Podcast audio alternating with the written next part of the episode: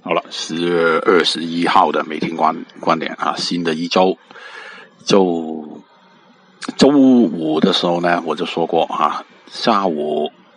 那个行情啊，那个走势的变化啊，就有些原因的哈，